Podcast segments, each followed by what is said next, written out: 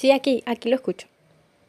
Mientras eso sucede, los apagones pues se han multiplicado, Así es. la, la frecuencia se ha incrementado, el sistema aleatorio es todavía mucho más aleatorio, mucho más loco, y eso causa un terrible impacto en la vida de los ciudadanos. Que nosotros lo hemos calificado, hemos, hemos tomado de la operación que suponen los servicios.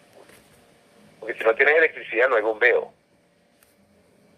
Y la Así falta es. de electricidad incide notablemente en la capacidad de distribución de agua. Porque el bombeo funciona con, con bombas, valga la redundancia, que son movidas por electricidad. Entonces, cada vez que se suspende el servicio, el servicio de electricidad, se suspende el servicio bombeo. Pongo un ejemplo.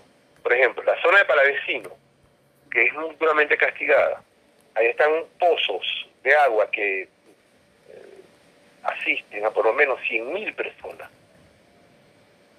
Solamente están en Palavecino, sino que en la zona este de la ciudad.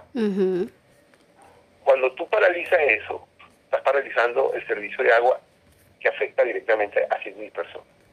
Y por las